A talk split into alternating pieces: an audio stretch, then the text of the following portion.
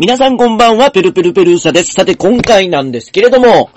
今回は、ペルペルのマジの一人喋りということで、ペルペルの一人喋りと言いますと、近況の報告をしながら、少しでも皆様にお役に立つ情報を提供できたらいいかなという例のシリーズなんですけれども、今収録してるのは、12月の25日、えー、世間はクリスマスということで、まあ、とは言いましても、昨日がですね、え24日、クリスマスイブで日曜日でしたから、ご家族とか、あお友達とか、集まっていろいろされた方もいらっしゃるのではないでしょうか。まあ、昨日24日はいろんなイベントがありまして、えー、まあ、えー、高校駅伝があったり、それから、えー、M1 があったり、それから、なんと言ってもペルペル的には、有馬記念がありまして、まあ、有馬記念は、えー、まあ、G1 のレースで、えー、賞金が5億円ってことで、ジャパンカップと、共に賞金5億円という非常に、えー、まあ、有名な、そして、えー、国民もすごく年末ってこともあって、えー、まあ、結構関心を持って取り組むみたいな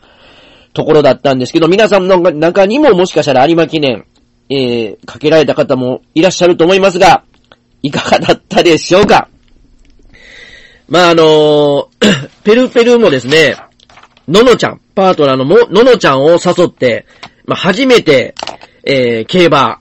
えー、かけるという体験をさせまして、まあ、あの、マナ弟子の、一番弟子のお金と投資の弟子の勇気の方は、去年から、まあ、競馬やり始めてるんですけど、その勇気も、まあ、彼氏と一緒に、まあ、別の場所で、えー、まあ、有馬記念に、えー、取り組みまして、なんと、結果の方なんですけれども、えー、今回は、ちょっとドラマがありまして、まあ、6年ぶりの12月24日、クリスマスイブの日に開催ということで、なんと、このクリスマスイブの時には、過去でも2回買ってると。えー、1回目はディープインパクトの時と。もう1回目は北サンブラックの時と。そして、そこから6年経って今回、竹豊ギスが、えー、怪我をして、2ヶ月先生を離れたのに、復帰してきて、なんと、ドーデュースで1着で勝ったと。まあ、枠的にも5番で、まあまあ内側にいましたし、まあ、竹豊騎手、やっぱりですね、やっぱり一流の乗り手やな、と いうので、まあ、ペルペルは残念ながらこのドーデュースをちょっと買ってなかったと。まあ、竹豊騎手をちょっと舐めとったなと。あまさか、そんな確かに12月24日いっぱい買ってるけれども、今回はもういかんやろと。やっぱりこの怪我が年取ってくると、竹豊騎手も今54歳かな？きついんちゃうかなと。冬やし。だから、ちょっと今回は枠はまあまあやねんけども、苦しいんちゃうかなと思ったんですけれども、なんと、さすが、えー、素晴らしい手綱さばきということで、えー、最後、えー、タイトルホルダーを差し切って、ドーデュース1着と。2着に入ったのが、これまた、ルメール。なんと、一番大外、まあ、今はですね、16頭で有馬記念走るようになりましたから、その16頭で走った一番大外の16番で、えー、その16頭立てになってからは、大外から3着裏に入ったことがないと言われる中、さすが、世界の、えー、ルメール。なんと、最初にスタート気をつけて、一気に、えー、内側に入って、で、ずーっと先頭集団でタイトルホルダーを追いながら、いいし、いい、いいレースをして最後、また、えー、タイトルホルダーを差し切って、ドーデュースには足りなかったんですけれども、2着でゴールインと。で、えー、3着に入ったのがタイトルホルダーと。今回が引退ということで。まあでも、前世紀に比べると力はだいぶ落ちてるんちゃうかなってことで。まあ中にはですね、まあまあタイトルホルダー行くんちゃうかなっていう人もいらっしゃったんですけれども、ペルペルはタイトルホルダーを見くびっていたと。いや、やっぱ力も衰えてるし、えー、失礼ながらも、横山和夫騎手、うーん、どうやろうと。弟の横山武史騎手の方が信頼できるけれども、和夫騎手はどうやろうなというところで、弟の4着に入ったジャスティン・パレス。まあ、これにはかけたんですけれども、タイトルホルダーはかけなかったと。この2着に入ったスタスターゾーンアースというこのルメールが騎乗した馬については、これはですね、いくら大外でも、やっぱり世界のルメール、3着以内はやってくれるでと。しかも初めからもう大外枠って分かってるから、おそらく彼ならば、内をうまく、スタートをうまくやって、内に入ってきて、絶対いい勝負してくれるわってところで、そこはもう予想通りやったんですけれども、なんとタイトルホルダーが粘って粘って、最初1000メートルを60秒で行って、その後もちょっとペースを上げて、引き離して独走体制に入って、えー、完全に逃げ体制に入ったと。で、そこで、最後の直線、やっぱり、有馬、有馬記念、中山競馬場は短いもんですから、え、ドーデュース、え、スターゾーンアースには差し切られましたけれども、でも、4着、えー、ジャスティン・パレス、ね、5着、シャフリー・エール、6着、えー、何だこれ、タティス・エール、タイス、え、タイ、え、タイティエール、ちょっと待って、ちょっと待ってくださいよ。6番、これ僕が買ったやつなんですけど、えー、これは、あ6着に入ったのが、えー、13番かな？あ、タスティエーラ。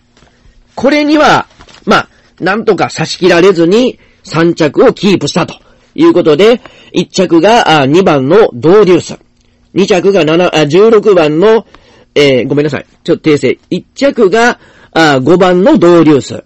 えー、2着が16番のスターズ・ワース。で、3着が、えー、4番のタイトルホルダーということで、5、16、4というあたりで。で、残念ながら、ペルペルは、スターズ・オン・アースと、えー、そしてジャスティン・パレス4着に入ったやつ、と6着に入ったタスティエラーをかけてましたので、3連複で、えー、これをかけてたんですけど、残念ながら、あうまくいかなかったと。えー、で、ののちゃんの方は、どうもこのやっぱり、竹豊騎手が12月24日に2回も勝ってるということで、そこになんか、だいぶ惹かれたみたいで、このドーデュースはかけたんですけれども、ドーデュースかけて、スターズ・オン・アースをかけたんですけど、タイトルハルダー、これちょっとペルペルの説明が悪かったんですけど、見くびってたと。ジャスティン・パレス、で、えー、タスティ・エーレ、エーレ、エーラか。これにかけて、ちょっといらんこと言ってしまったかなってことで、えー、三、三連複かけたんですけど、三連複のうち二頭はあったけど、一頭がはなかったと。いうことで、えー、ペルペル組はですね、えー、ペルペルも、ののちゃんも残念ながら、えー、外れてしまったと。ところが、弟子の、一番弟子の勇気については、なんと、えー、一番、えー、一着に入った五番のドーデュースと、で、二着に入った16番のスターズ・オン・アース。これを買ってたので、ワイドで、えー、今回、勝ちましたよ、ということで、えー、まあまあ、その、まあ、100円が930円ってことで9.3倍になるという勝ち方やったんですけども、まあ、ペルペルラはですね、まあ、そんな、やっぱり20倍とか、やっぱ30倍とか40倍とか、その辺がやっぱり一番面白いっていうのがありまして、3連複やってしまったんですけれども、まあまあでもやっぱり確実に言った、えー、今回は勇気の勝ちやったなというあたりが、まあ、あの、この、競馬の、結果でして。でも、ののちゃんは結構だいぶ面白かったみたいで、ぜひ今度はですね、実際にパドックとかで馬が、えー、こう実際にこう回ってるのも見たいし、で、実際の競馬場でほんまにかけたいんやと。まあ、今回はですね、まあ、京都で、えー、京都は、祇園の花見小道のところに、えー、まあ、金日寺の近くにあります。ここに京都ビンズがありまして、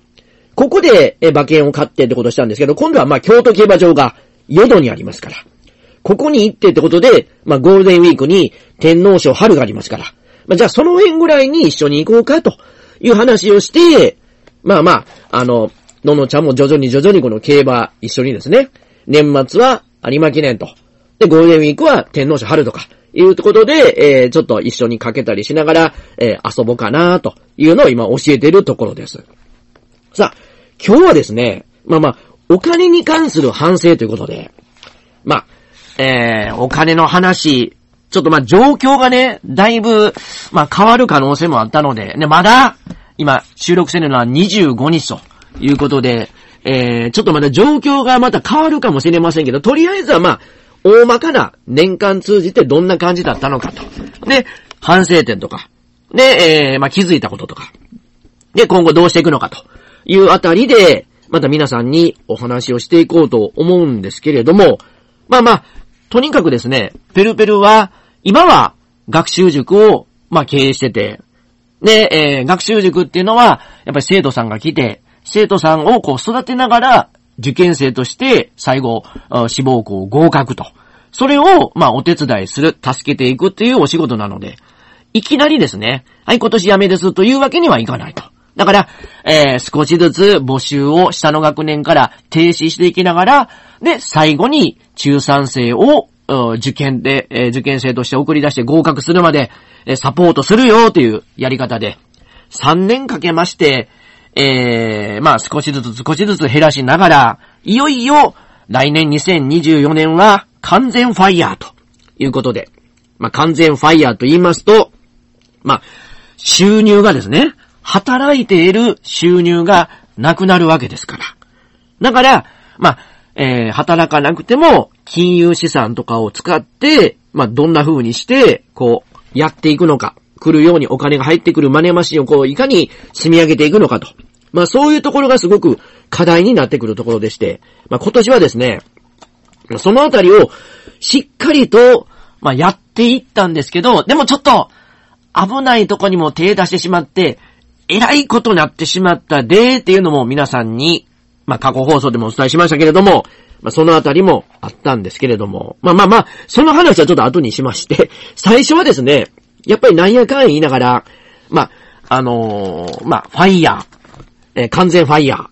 えー、じゃあどうやってお金入ってくる仕組みを作るのかというところで、まあ、日本に住んでますから、やっぱり円で入ってくる円のキャッシュフローを作ると。それから、円だけじゃなくて、やっぱり、為替が円安になったり、まあ、また今また、えっ、ー、と、日本の、えー、あのー、長期金利が上がる可能性がありますので、日銀の政策が変わる可能性が春頃にありますから、まあ、それに伴って円高になるかもしれないんですけども、でも、大きく捉えたら、日本の国力、やっぱり若干下がっていくんじゃないかなってことで、大きく捉えたら円安になるであろうと。いうことは、ドルのキャッシュフローを作っておいて、そのドルを必要に応じて円に変えたりしながら、それを生活費の足しにしていくというやり方、これもいいんじゃないかなってことで、えー、今年もですね、まあ、円のキャッシュフローとドルのキャッシュフロー作り、これをしっかりと取り組んでいったと。で、ドルについては、これも、ずっと、や、助けてもらってる、プライベートバンクの力を借りまして、えこれによって、えー、大体平均がですね、今ちょっと細かく出してませんけど、おそらく多分 6. 点何パーセント、まあ、7%いくかいけへんかぐらいの、えー、分配金の金利で、えー、毎年いただいてまして、えー、まあ、これで、まあ、いろいろ、えー、まあ、助かってるんですけれども、まあ、でも、これがですね、まあ、そろそろ行ってきましょうか、このまあ、プライベートバンクさんの力を借りて、ドルのキャッシュフロー作りで、まあ、今年のなんでしょう。春夏ぐらいまでは非常に順調で、だいたい平均利回りが7%ぐらいで、7%と言いますと、まあ、100万円やったら7万円の分配金。1000万円やったら70万円の分配金。で、1億やったら、まあ、700万円の分配金。2億やったら1400万円の分配金と。まあ、こんな感じの威力のある、そういう分配金の、まあ、えー、利回りの数字なんですけれども、まあ、これで、まあ、いろいろとヨーロッパの銀行、それから、あオセアニアの銀行、それから、えー、発電所、原子力発電所、で、あと通信、そのあたりの外国の会社の社債、あるいは金融関係であれば、AT1 債、皆さん覚えてらっしゃるでしょうか ?AT1 債というのは、これは普通の社債よりもちょっとリスクがあるんですよと。何らかの形で、えー、経営がやっていけなくなった時、この AT1 歳は、えー、社債なんだけれども、帰ってこない場合がありますよ、ということで、まあまあでも、金融機関ですから、そんな無茶なことはしないであろう、というのが、まあまあ、ペルペルの考えでもありましたし、プライベートバンクの考え方でもあり、まあそこはお互いに納得したので、じゃあ、AT1 歳の方が普通のえー、社債よりも、えー、利回りが高い。7%ぐらいやで、とでもそんな中で、利回りなんと10%超えていらずあるで、と。ええー、と。これがスイスのクレディ・スイスという銀行で、これがですね、まあ確かに危ない危ないという噂があったんですけども、でも、非常に大きな銀行なので、これを潰すわけにはいかないということで、まあ最初はですね、スイスの銀行も非常に守りの姿勢で潰さんようにやってたんですけれども、でも、まあ、株価がめっちゃ下がりまして、もう耐えられへんわーってとこまで下がっちゃいましたので、なんと、20万ドル。まあ、ドルの1ドル150円としたら、日本円で3000万円。140円としたら、2800万円。まあ、その AT1 債が、返済不可能。もう、我慢してください。ただの紙切れですわ、みたいな、ことが春夏ぐらいに起こりまして、これがですね、やられたわ、と。スイスか。そうや、スイスはあかんねや、と。スイスは衛星中立国で、えー、ヨーロッパとかアメリカとかとあんまりしがらみがないと。だから、契約条項で、いや、万が一やった時には、返されない場合もありますよっていう条約、契約が書いておれば、契約でその文字が、文言が書いてあれば、まあ、それは、まあ、実際そこに投資した人の責任なんや、と。ところがですね、こんなことするのは、まあもちろんそれは契約としては当たり前なんですけれども、ヨーロッパとかアメリカの銀行は、そんなことはしない。まあ、例えば、ドイツ銀行は何回も危機を迎えて、倒産しかけたんですけれども、さすがにドイツ、やっぱりヨーロッパですから、えー、そのドイツ銀行が破綻した時に、世間、まあ、世界中に、えー、その金融不安とかを招く恐れがあるので、だからそういうわけにはいかないということで、まあ、守って守って今も潰れずにありますけれども、まあ、スイスのクレディスイスは潰れちゃったと。でもその後、えー、ヨーロッパとアメリカの銀行については、いや、えー、スイスは潰れちゃったけれども、それで、えー、この81歳、返済、えー、不能となりましたけど、ね、アメリカ、ヨーロッパの81歳については保証しますから、皆さん、安心して投資してくださいね、ということで、まあ、そっから以降はですね、まあ、まあ、いっぱい、そのプライベートバンク、ドルのキャッシュフローを作るってことで、ペルペルもお世話になってしまった、お世話になってたんですけれども、まあまあ今のところは、安心して様子を見てると。まあ、ただ、不幸中の幸いとして、まあ、非常に大きな、まあ、利回りがありますから7%近くってことで、さっきも言いましたように、例えば1億円やったら700万円、2億円やったら1400万円の分配金が年間に入ってくるわけですから。で、それが、まあまあ、3000万円となってきますと、言う、言うたら、まあ何年か、えー、その分配金が溜まってくると、もうその分配金だけで自分が全くお金出さなくても、まあ、20万ドル3000万円が貯まるので、それで AT1 さんを買うことができると。こういう、まあ、最高の流れを作っていくことができるというのが、このプライベートバンクのいいとこなんですけども。まあ、それで、まあ、ほぼ、ある程度、その、今までの分配金で20万ドルを用意したので、まあ、一部自分でも、あの、あの、持ち出しでやりましたけれども。だけども、まあ、ほとんどそれでいけたので、まあ、確かに、20万ドル、約3000万円。なくなってしまったのは痛いといえば痛いんですけれども、その分配金がもらう前に、なんと、いきなりなくなってしまったってことがあり、で、自分の分配金は、そっから以降も、あのー、株の方で、後輩と株で買ったりして、自分のキャッシュフローは増えてますので。だから、3000万円20万ドル資産は減ったけれども、キャッシュフローは増えてるので、まあ、まあまあ、それほど、まあ、痛いという気持ちはなかったと。まあ何せ、ペルペルは笑いと学びとちょっとした感度があれば、そんなにお金はかからないという、そういう気持ちで生きてますので、だから、まあ、さほど、まあそれのキャッシュフローがなくても、まあまあ、あの、なんとか耐えれるかなと。まあそれ以上に、まあ今年はですね、まあ、ののちゃんをパートナーに迎え、まあ、彼女の力が非常に、えー、大きく支えてくれたので、もうそんな、20万ドル、亡くなったけれども、ののちゃんが来てくれたことは、もうこれは何よりも増して、非常にペルペルにとっては大切な大切な資産財産やと。もう大事にさせてもらおうと。力ももらってるし、助けてもらってるし、ということで、まあまあ、そういうことはあったんですけれども、まあ、なんとか、ネタにできるかな、みたいなところで今は思っています。まあでも考えてみますと、めっちゃネタが増えまして、平成の時には、アグラ牧場に引っかかり、その後、ラブホテルファンドにも引っかかり、まあ、詳しく知りたい方は、過去放送で探していただいたら、まあ、あると思います。で、今回 ごめんなさい。ちょっと風邪気味なんですけども、ちょっとご了承くださいませ。えー、令和になって、このスイスの、クレディスイスの投資の失敗と。こういうのがあり、まあでもクレディスイス、これやっぱり安全やと皆さんもやっぱ思ってらっしゃる方が多くて、やっぱり数億円投資されてて、それがもうゼロになってしまったという方が多く、まあ確かにその破綻がはっきりした時には、このプライベートバンク、大手メガバンク系のプライベートバンクやったので、担当者、担当者の方が、即日 すいませんでしたと電話をくれて、翌日にはちゃんと謝りに来られ、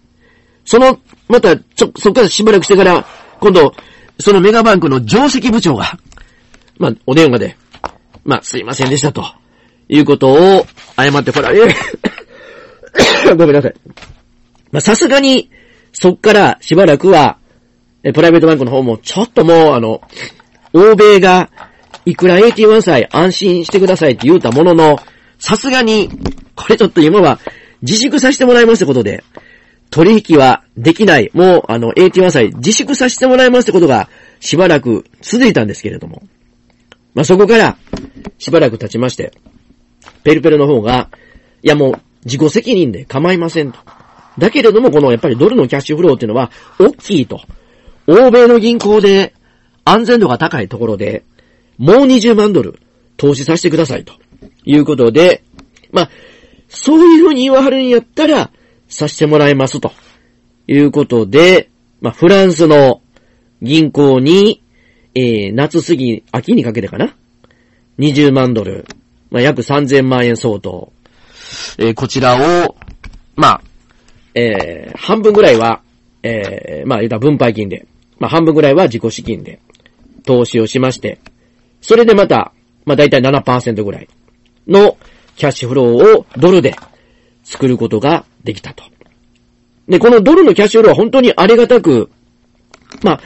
ただですね、こんな風に、えー、分配金をドルでもらえるんですけれども、またさらに債券を買うんやったらそのドルをそのままドルで、えー、使うことができますので、えー、まあ、円からドルに変える、そういう、為替差損的なものは、えー、そういうあの、コストはかからないんですけれども、自分が、例えば海外に行くから、ドル引き出そうと思っても、一旦、円に変えなければならないっていうのがこのプライベートバンクのちょっと残念なところで。で、これが今後、まあ、どう変わっていくのかな、と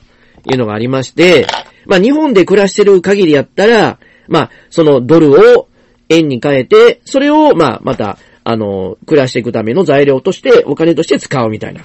まあ、それでもいいんですけど、海外とかいろいろ行ったりするときに、ちょっと不便やな、みたいな。ところで、それの変わり方を今、考えてるかなと。まあそういうところなんです。まあそんな風にして、やっぱりプライベートバンクの力大きいので、プライベートバンクで、えドルのキャッシュフローをさらに積み増しして、まあ、だいぶこれで、できたんちゃうかなと。まあ、だいたい、その、ドルのキャッシュフローだけで、まあ、どれぐらいかと。まあ、完全ファイヤーっていうのはどれぐらいやったら、ペルペルは、その、全く働かんでも、いけるんちゃうかなと思ってるかと。いうのも関心ある方もいらっしゃるかもしれませんけど、大体、あの、まあ、会社の部長と課長の間ぐらいの年収が全く何も働かなくても、プライベートバンクの海外債券、まあ、主に AT1 債を中心とする分配金で賄うことができると。で、これ、今、ペルペルは56歳なんですけれども、まあ、これがですね、あの、まあ、平均寿命は今、81歳ということで、あと25年と。ほんで、えー、まあ、一人暮らしの人。まあ、これのですね、平均寿命とかありまして、これが69歳ということで。まあ、ペルペル56歳ですから、あと13年というあたりで、まあ、いずれにせよですね、まあ、30年はもうやっぱり生きひんということで、まあまあ25年、まあうまくいって25年ぐらいかなみたいな。まあまあうまく、もっとうまくいって30年ぐらいかなというあたりで、まあ30年ぐらいであれば、もう、手取りで、もう部長と課長の間ぐらいの年収があれば、十分やっていけると。もちろん、えー、物価上がったりインフレで状況は変わる可能性もあるんですけれども、でもここで、やっぱり皆さんに一つの、えー、指標として、今ですね、いろんな本ではファイヤー目指される方っていうのは、自分の生活費大体月にどれぐらいかかるかを出して、それをかける10にして、で、1年分にどれぐらいいるのかを考えて、それを25年した分を貯めたら、それを4%で運用して、で、また4%ずつこう取り崩していったら、十分資産減れず、減らずに、えー、その分配金とか配当だけで暮らしていけますよ、みたいなことを言うてるんですけれども、これはですね、ペロペロ的には、1億でやっぱりファイヤー、完全ファイヤーは、足れへんと思いますわ。1億では。まあ、それはいろんな暮らしぶりあると思いますけど、だから、インフレとかいろんなことが考えられるので、やっぱり1億からどんだけ、えー、積み増しができるかな、みたいな。そのあたりじゃないと、完全ファイヤーはできないと。だから、えー、でも、その、えっ、ー、と、自分のお金と年金と、で、それで、えー、あとちょっと、まあ、バイトとかでやるぐらいやったら、まあ、比較的、やれるんちゃうかな。それやったらね。だけど、完全にファイヤーで、いろいろやっていくのは、1億からどんだけ積み増しができるかなと。まあ、そのあたりが必要になってくるところやと思います。ま、ちょ、ちょっとこれ時間が結構、押してしまいましたので、今、まあ、ちょっと、有馬記念の近況報告をして、そこからプライベートバンクについてのドルのキャッシュフローについて話したんですけれども、そしたらですね、ちょっと、ちょっとここで切りまして、えー、改めて、円のキャッシュフローについての話を、この次の放送でさせてもらいますので、またそれも楽しみにしておいてください。それでは皆さん、おやすみなさいませ。